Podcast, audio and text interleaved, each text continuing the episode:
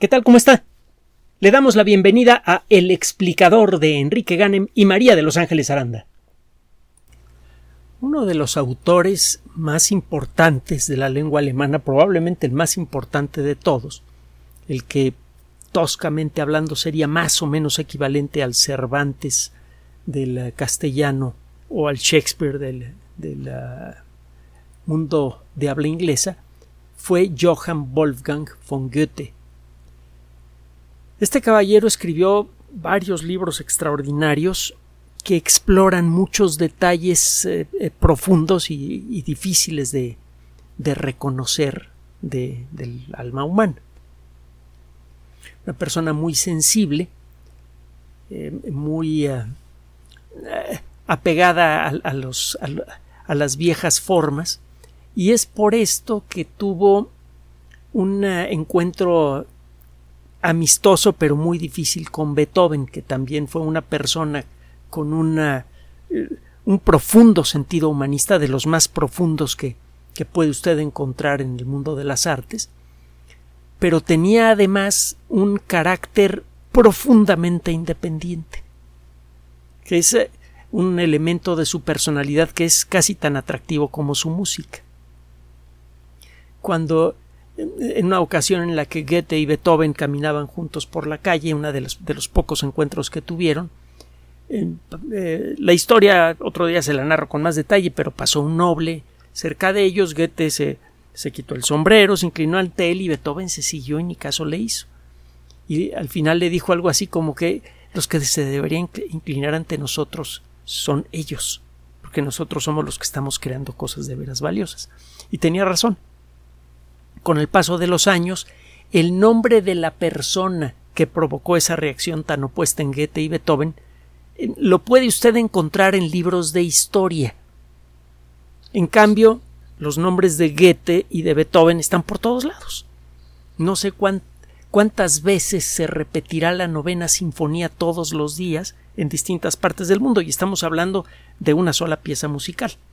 uno de los bancos más famosos en México uno que llevaba el nombre de nuestro país, utilizó durante más de una década la música de una obertura de Beethoven, una de las, eh, de las oberturas de eh, Leonora. Si usted pudiera hacer una cuenta exacta de cuántas obras de Beethoven son em, ejecutadas parcial o completamente en un solo día, se iría de espaldas. Bueno, Goethe entre otras cosas, eh, tenía la compartía con Beethoven la inquietud de despertar a la mente humana, de hacerla dejar atrás eh, la, violencia, el egoísmo, las, las pasiones que destruyen no solamente la vida de la gente, sino su alma, su gusto por la vida. Él buscaba la iluminación del espíritu. Y bueno, cada quien lo buscaba a su manera. El caso es que eh, Goethe eh, perteneció a una eh, secta ecléctica que era muy, muy inclusiva y que tenía precisamente esa inquietud, la de los ipsistarianos. Si tiene usted inquietud de, de, buscar algo en YouTube, busca algo sobre la vida de Goethe. El caso es que cuando Goethe estaba muriendo, esta pasión por la luz eh, creó una leyenda urbana que ha tardado mucho tiempo en desaparecer. Supuestamente las últimas palabras de Goethe fueron mehr Licht, más luz. Parece que en realidad lo único que dijo es este abran por favor las, ah, las ventanas para que pueda entrar más luz a la habitación. El caso es que el trabajo de Goethe a lo largo de toda su vida, ciertamente fue un grito, eh, un grito intelectual de pedir más luz. La luz en el sentido físico y en el sentido intelectual iluminan al mundo, nos permiten ver más lejos y además nos alegra la vida. Pocas cosas le cambian a uno más el carácter que un amanecer bonito un amanecer despejado, soleado.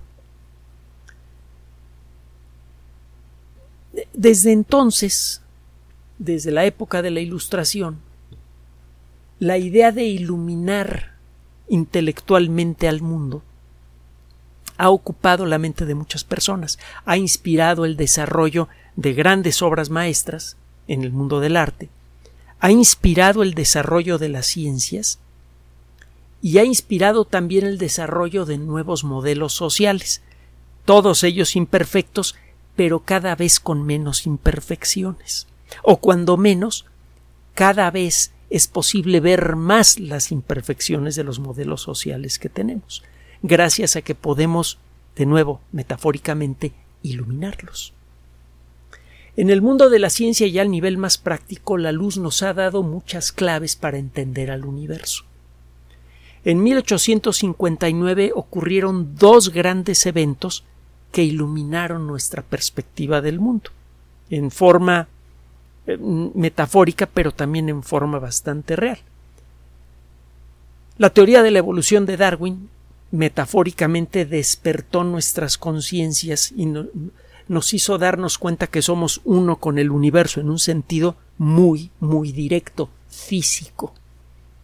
Nuestros cuerpos son consecuencia del paso de la vida de un organismo a otro, desde el origen mismo de la vida, y durante ese proceso la vida misma se ha ido transformando, con reglas que Darwin comenzó a ilustrar. Y hemos ido descubriendo nuevas con el paso de los años. En ese mismo año, James Clerk Maxwell tomó unas cuantas formulitas bien conocidas que describen la relación entre la electricidad y el magnetismo, fórmulas que para aquella época ya tenían un, buen tiempo de existir, y eh, al contemplarlas con, con su intelecto se dio cuenta que parecían figurativamente hablando como piezas de rompecabezas y se dio cuenta que faltaba una pieza más. Agregó una formulita adicional que completaba la descripción de cómo es la relación entre la electricidad y el magnetismo y de pronto se dio cuenta que ese jueguito de fórmulas simples, bueno, relativamente simples, describía la existencia de un fenómeno extraordinario. Si usted en las condiciones apropiadas genera un campo magnético, justo enfrente de ese campo magnético se genera un campo eléctrico. Un campo magnético puede generar un campo eléctrico y viceversa. En ciertas circunstancias, si usted genera un campo magnético, se inmediatamente ese campo magnético desaparece y la energía de ese campo magnético se transmite hacia adelante en forma de un campo eléctrico y se repite el ciclo. El campo eléctrico se vuelve magnético, el magnético se vuelve eléctrico. Y esto sucede con un ritmo bien preciso, descrito precisamente en esas ecuaciones. Esta cadena de campos, esta forma de esta transformación continua de campo eléctrico a magnético y viceversa sucede a una velocidad un poco inferior a los 300.000 kilómetros por segundo. Inmediatamente Maxwell se dio cuenta que había encontrado la primera descripción matemática de la naturaleza de la luz. Y esto tuvo consecuencias espectaculares de manera casi inmediata, al igual que la teoría de la evolución en el mundo de la biología. La teoría de Maxwell reveló, por un lado, la existencia de nuevas formas de luz invisibles para el ojo humano, que fueron descubiertas poco tiempo después. Hay formas de luz que tienen menos energía que la luz que sí podemos ver, como en el caso de las ondas de radio descubiertas por Heinrich Hertz poco tiempo, pocos años después del trabajo de Maxwell, y hay formas de luz que tienen más energía que lo que podemos ver, como en el caso de los rayos X descubiertos por Wilhelm Röntgen no mucho tiempo después que, el, el, caso de las ondas hertzianas. A partir de eso, a su vez, aparecieron, bueno, nada más de se cuenta que todas las comunicaciones del siglo XX y ahora las del siglo XXI, incluyendo el Internet de alta velocidad y todo eso, ocurren gracias a ondas electromagnéticas ocurren gracias a que con las ecuaciones de Maxwell nos volvimos los maestros de la luz. Podemos emitir eh, prácticamente todas las formas de luz posibles en la naturaleza. podemos detectar esas formas de luz también y podemos construir dispositivos que manejan esa luz con gran precisión. En la actualidad utilizamos esos dispositivos, por ejemplo, nuestras cámaras fotográficas, para generar imágenes de altísima calidad. Por mucho tiempo se pensó que nada podría nunca mejorar la calidad de las fotografías tomadas con una buena película en formato de 70 milímetros. Una película grandota. En la actualidad, la cámara, una cámara de un celular decente puede generar imágenes mucho mejores, en muchos sentidos, que las mejores películas de 70 milímetros. Y puede usted llevar eso en el bolsillo. Esta capacidad, esta maestría que tenemos para emitir y capturar luz, ha tenido otras consecuencias. Gracias a que podemos emitir, modular y capturar luz con gran precisión, es que tenemos el Internet. Podemos eh, emitir luz y controlar sus características con una precisión extraordinaria. Podemos hacer que un haz de luz parpadee o cambie ligeramente de color muchos miles de millones de veces por segundo. Y estos cambios representan los bits de información que integrados representan archivos de texto, archivos de video, de audio, etcétera, etcétera, que se transmiten por el Internet. Y con la misma tecnología básica podemos en el otro extremo recibir, capturar esos haces de luz parpadeantes e interpretar esos parpadeos sin error. Por eso tenemos estas comunicaciones tan espectaculares. Gracias a una disciplina que se llama fotónica en la actualidad, estamos desarrollando una nueva maestría en el control de la luz. Recientemente fue publicado un trabajo por investigadores de la Universidad RMIT. Estrictamente hablando, es más bien un instituto de tecnología. Es el, el Instituto Real de Tecnología de Melbourne, en Australia.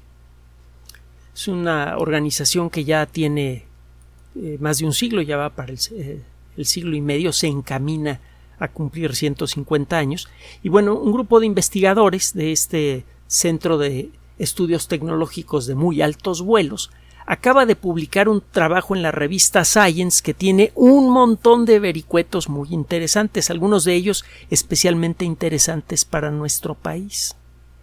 Resulta que en la actualidad la tecnología que utilizamos para emitir y capturar pequeñas cantidades de luz depende de chips, de microcircuitos, que eh, tienen ciertas limitaciones para funcionar correctamente. Estos chips están hechos de, silicio, de óxido de silicio, es decir, esencialmente de cuarzo artificial y eh, no es posible manejar la luz exactamente como queremos.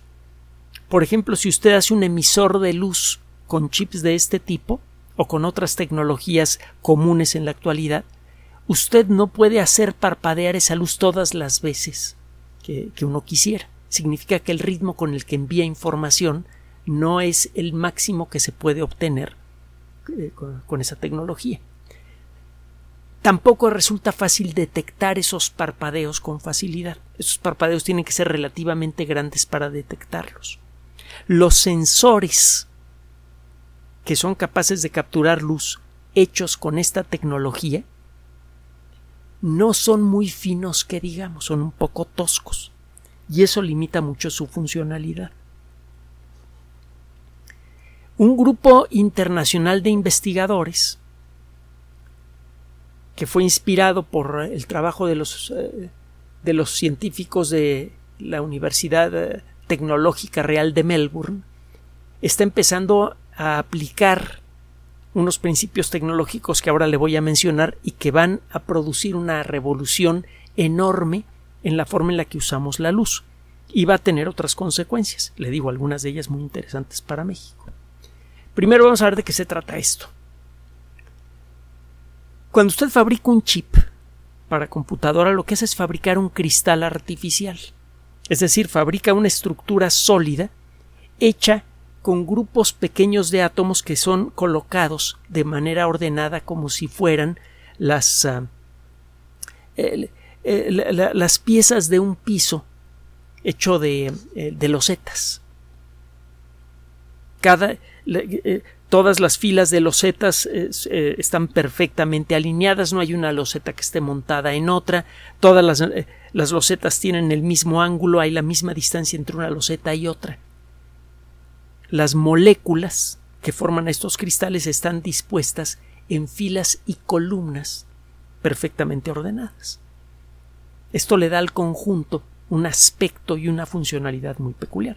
Bueno, eh, algunos cristales tienen la posibilidad, entre otras cosas, de reaccionar ante la luz, los cristales de dióxido de silicio, pero como le decía, eh, estos cristales de dióxido de silicio no son buenos detectores de luz. Estos investigadores exploraron las características de un nuevo material que permite tanto emitir como capturar luz de una manera mucho más precisa, mucho más fina que la que se puede conseguir con chips de silicio, los chips comunes y corrientes. Estos investigadores utilizaron un material que fue descubierto en 1949 y mm, nadie le prestó mucho caso en aquella época. Es un material artificial que está hecho de dos elementos químicos, no muy comunes, el litio y el niobio. Los cristales de niobato de litio han resultado ser especialmente buenos para capturar cantidades muy pequeñas de luz y, resultan ser muy finos, muy precisos. Cualquier pequeña variación en la intensidad de la luz que captura un cristal de este tipo es rápidamente detectable. Si usted hace un circuito detector de luz con niobato de litio, usted puede detectar cambios increíblemente pequeños en las características de esta luz, el color, la intensidad, etc. Esto como que no suena muy interesante. Pues, ¿Qué importa? El, hacer un sensor más preciso para detectar pequeños cambios de luz que tiene de revolucionario. Ahí le va. Eh, una de las primeras aplicaciones que se están estudiando para los cristales de niobato de, litio ha sido eh, propuesta y está en desarrollo por investigadores de la Universidad de Pekín y de, la Universidad de Harvard. Eh, a nivel político, a nivel económico, los chinos y los americanos están dando patadas por debajo de la mesa y uno que otro manazo por encima, pero a nivel científico la cooperación sigue, sigue fuerte. Esto es frecuente en el mundo cultural y más frecuente en el mundo de la ciencia. Es uno de los muchos motivos que hacen que hacer ciencia sea algo bonito. Cuando usted hace ciencia, de manera natural, inevitable, está usted generando lazos de amistad internacional, aunque sea a nivel individual o a nivel institución. Eso es bien natural en el mundo de la ciencia. Bueno, regresando al tema. Ya se nos viene encima la colonización de la Luna. La va a hacer alguien. La lista de países interesados es larguísima y está creciendo rápidamente. Hemos hablado de China, hemos hablado de Estados Unidos, Rusia también ha dicho lo suyo. Japón tiene un proyecto espacial muy fuerte también le está echando un ojito a la Luna. Eh, la India ni se diga. Y eh, Arabia Saudita. Y ahora resulta que hasta Corea del Sur. Acuérdese que hace poco lanzaron con éxito una, nave orbital que ha enviado algunas fotos muy muy buenas de, la Luna y algunos datos muy interesantes y, ya dijeron que ellos también tienen ganas de llegar a la Luna por allá de, los, de, de la década de 2030. Entonces, uno de los problemas importantes que hay que resolver casi inmediatamente después de que llegue la siguiente nave tripulada a la Luna es el de la navegación lunar.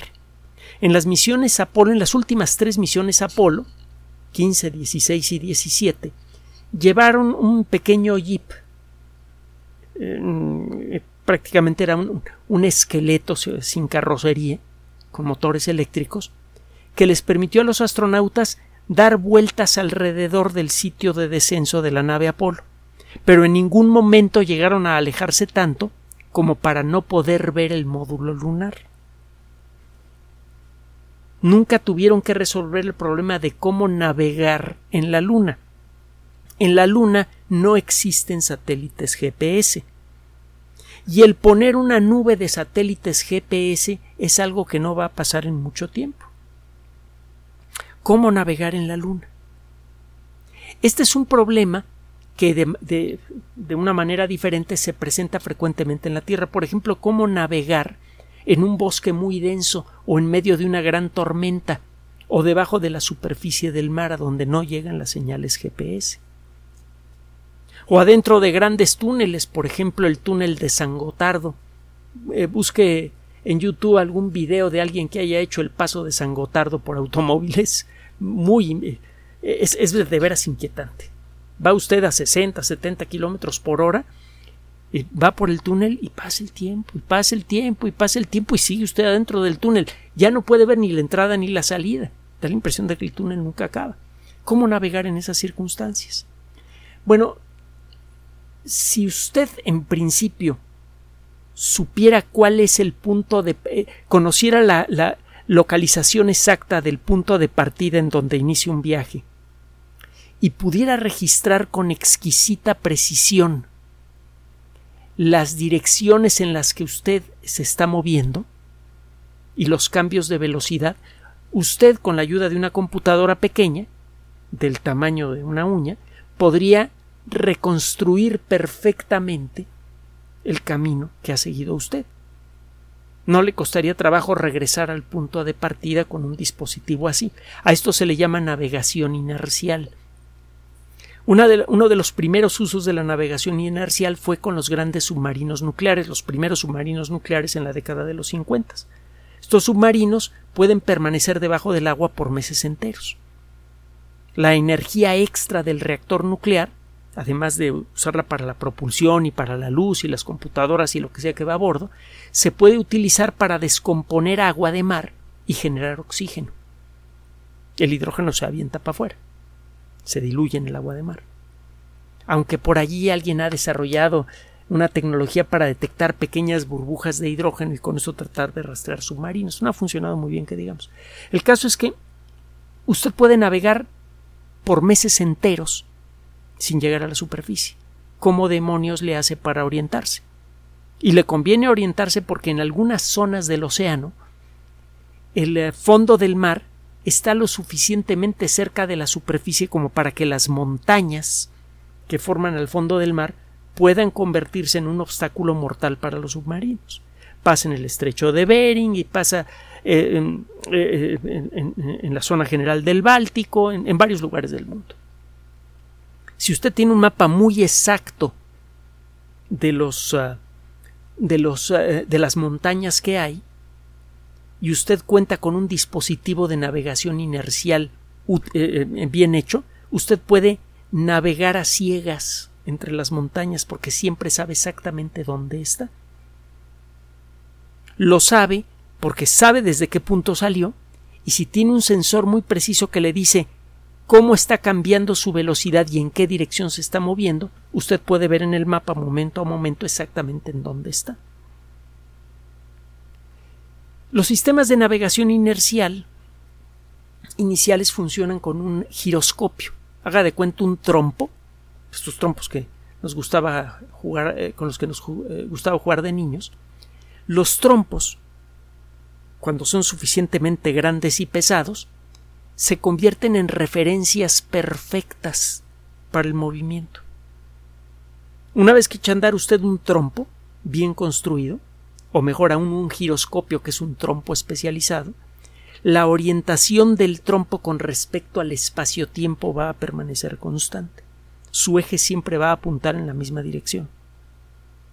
Si usted lleva un dispositivo de estos conectado a una pantalla que parezca como de una brújula, usted desde el principio calibra su brújula giroscópica, como se llama este dispositivo, búsquelo en internet, eh, usted calibra esta brújula giroscópica desde el principio para que apunte al norte geográfico, al norte verdadero.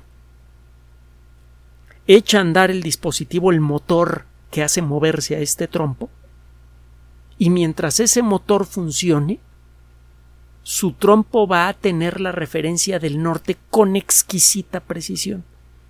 Y esta referencia le servirá a usted para decidir por dónde está usted manejando, por dónde se está usted moviendo. Tiene usted un medidor de velocidad muy preciso y tiene usted esta brújula giroscópica que le dice exactamente en qué dirección se está moviendo. Usted utiliza un mapa muy preciso y con eso puede navegar a ciegas por las montañas submarinas. Se habla algo de esto en una novela excelente que eh, me parece demasiado demasiado eh, rusofóbica que se llama eh, La Casa del Octubre Rojo. Es un novelón. Hay una película, la película no tiene nada que ver con la novela, la novela es mucho mejor. Bueno, el caso es que estos sistemas de navegación inercial funcionan así, con gran precisión, gracias a que pueden mantener una referencia exacta hacia el norte. Bueno, esto se podría utilizar en la Luna. El problema es que los intentos que se han hecho de utilizar navegación inercial en el espacio no siempre funcionan como uno quiere. Las naves Apolo, por ejemplo, han llevado sistemas de navegación inercial para saber cuál es la orientación de la nave en el espacio. Pero tienen limitaciones tanto de precisión como de capacidad de movimiento. Lo que han propuesto los investigadores chinos y americanos es utilizar un dispositivo en el que se viene trabajando desde hace años. Tiene usted una cosa que tiene forma triangular, como tres tubitos luminosos. Tres tubitos que forman un triángulo. En, las, eh, en los vértices del triángulo tiene usted detectores y emisores láser y está usted emitiendo rayos láser, uno que circula en, dirección contraria a las manecillas del reloj viendo el dispositivo desde arriba y el otro haz gira en, la dirección opuesta. Es, es, un haz láser que continuamente está rebotando y moviéndose en una dirección. Si usted cambia un poquito, aunque sea una cantidad microscópica, la orientación de este dispositivo, el haz que se mueve en una dirección recorrerá una cantidad de una distancia diferente a las que se mueve en la dirección opuesta. Si usted tiene este dispositivo puesto encima de una mesa y lo gira una cantidad microscópica, imperceptible para nosotros, hacia la derecha, el haz que gira eh, eh, en, dirección al, eh, de las manecillas del reloj viajará un poco más que el haz que se mueve en la dirección opuesta. Esta diferencia en el tiempo que le toma al haz de luz que se mueve en una dirección dar una vuelta completa con respecto al otro haz de luz, lo puede convertir una computadora en un momentito en una medición muy exacta del cambio de orientación del dispositivo.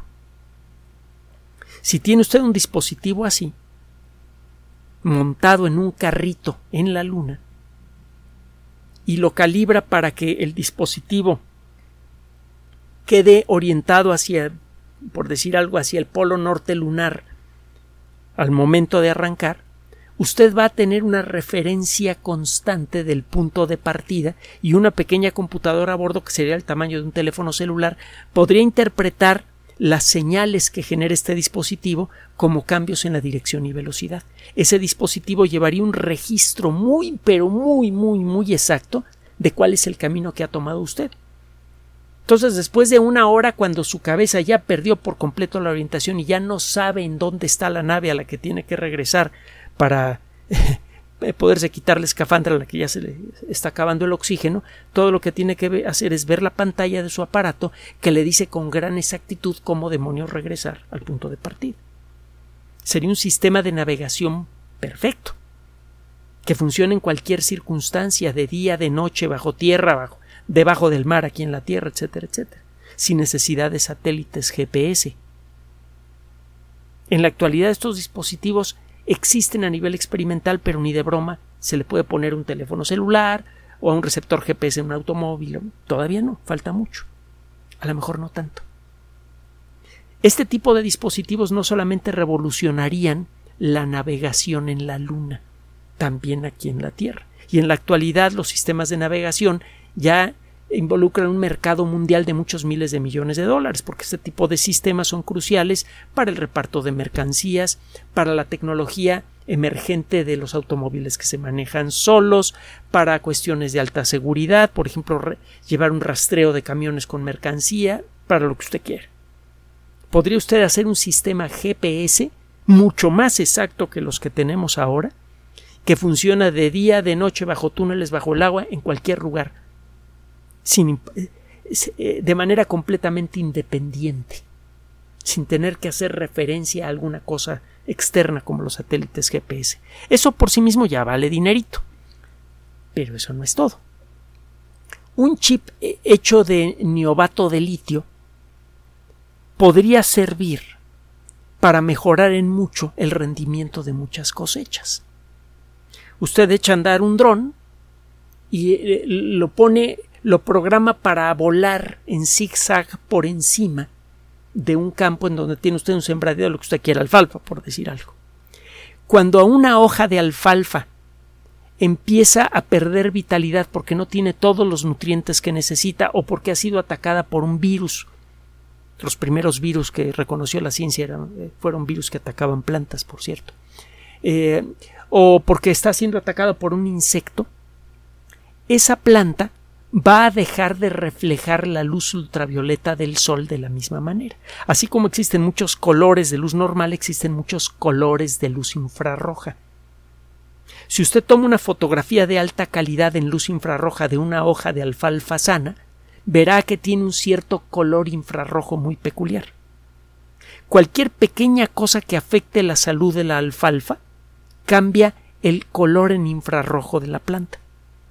Y el cambio de color le dice usted si la planta le falta agua, si le falta nutrientes, si le sobran nutrientes, si el suelo está muy salado, si hay un virus que la está atacando, o una bacteria, o un insecto. Nada más con el color usted puede saber qué problema hay y en dónde.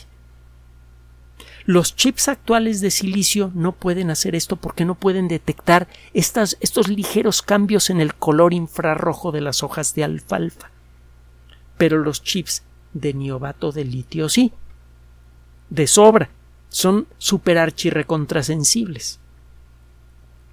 Entonces usted puede crear un detector que funciona de maravilla para detectar en qué rincón de su, uh, de su cultivo están apareciendo problemas. Y lo mismo podría usted hacer para vigilar la protección de zonas de reservas naturales, para detectar eh, sembradíos ilegales, de lo que usted quiera, etcétera, etcétera, etcétera. ¿Cuánto valor tiene eso? Estas son solo dos de las muchísimas aplicaciones espectaculares, algunas de ellas muy, muy poderosas que podrían revolucionar muchas industrias, que se podrían conseguir si se llegaran a desarrollar los sensores de niobato de litio.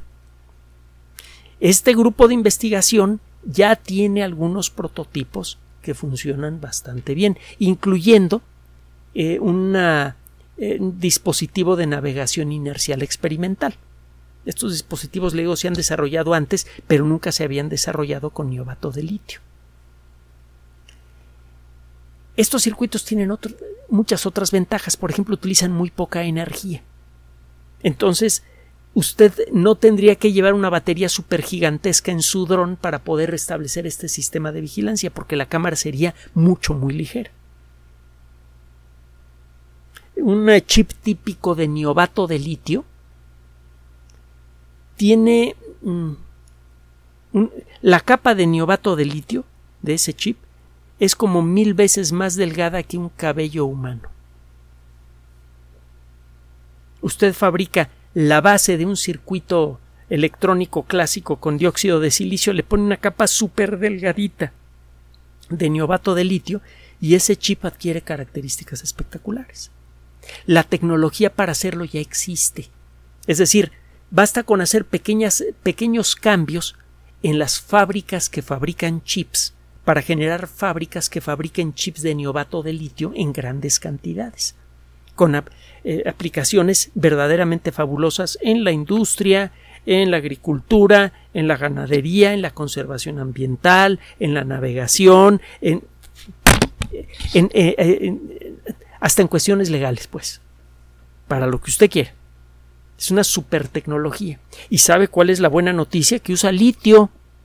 El litio ya sabemos que es eh, la base para crear las baterías recargables de mediana duración y de gran capacidad que tenemos ahora. Y va mejorando esa tecnología. Se espera que eh, las baterías de litio puedan extender su vida más tiempo. En la actualidad tienen una vida promedio las mejores que anda por allá de los 8 a 10 años.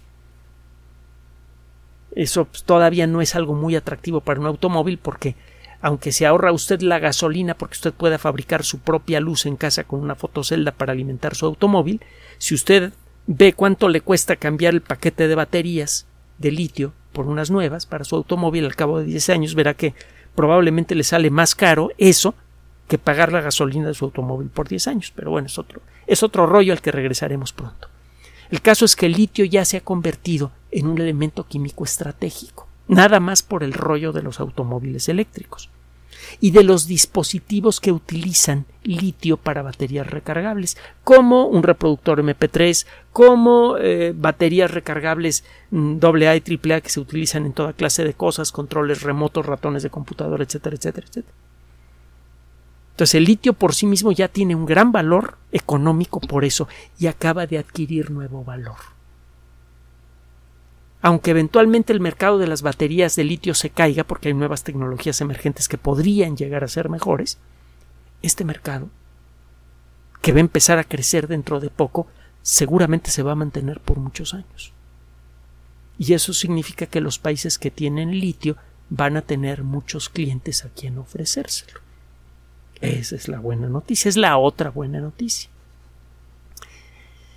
Empezamos este programa hablando de Goethe y terminamos con él. El reclamo de más luz, que mucha gente ha interpretado como una exigencia de nuevo conocimiento, de mayor entendimiento del mundo, que, hace, que hace Goethe, fue interpretado por mucha gente precisamente como eso, como un como la expresión del deseo de adquirir más conocimiento para poder entender mejor al mundo y hacer mejor uso de sus recursos. De muchas maneras diferentes que Goethe nunca habría podido imaginar. Estamos ahora aprendiendo a apreciar la luz en toda su dimensión. Gracias a los nuevos chips de neobato de litio, vamos a poder, dentro de poco, utilizar incluso formas de luz que no podemos ver para iluminar mejor nuestro entendimiento del mundo en el que vivimos. Gracias por su atención. Además de nuestro sitio electrónico www.alexplicador.net, por sugerencia suya tenemos abierto un espacio en Patreon, el explicador Enrique Ganem, y en PayPal, el explicador patrocinio por los que gracias a su apoyo sostenemos este espacio. Puede usted descargar gratuitamente estos audios en formato MP3 en Spotify y en iTunes como El Explicador sitio oficial y en SoundCloud como El Explicador y con formato de video en YouTube en El Explicador sitio oficial. Recuerde nuestras redes sociales de siempre, Twitter Enrique-Ganem y en Facebook Enrique Ganem sitio oficial, El Explicador y los grupos que usted ya conoce. Finalmente, el explicador siempre somos María de Los Ángeles Aranda y Enrique Ganem. Gracias.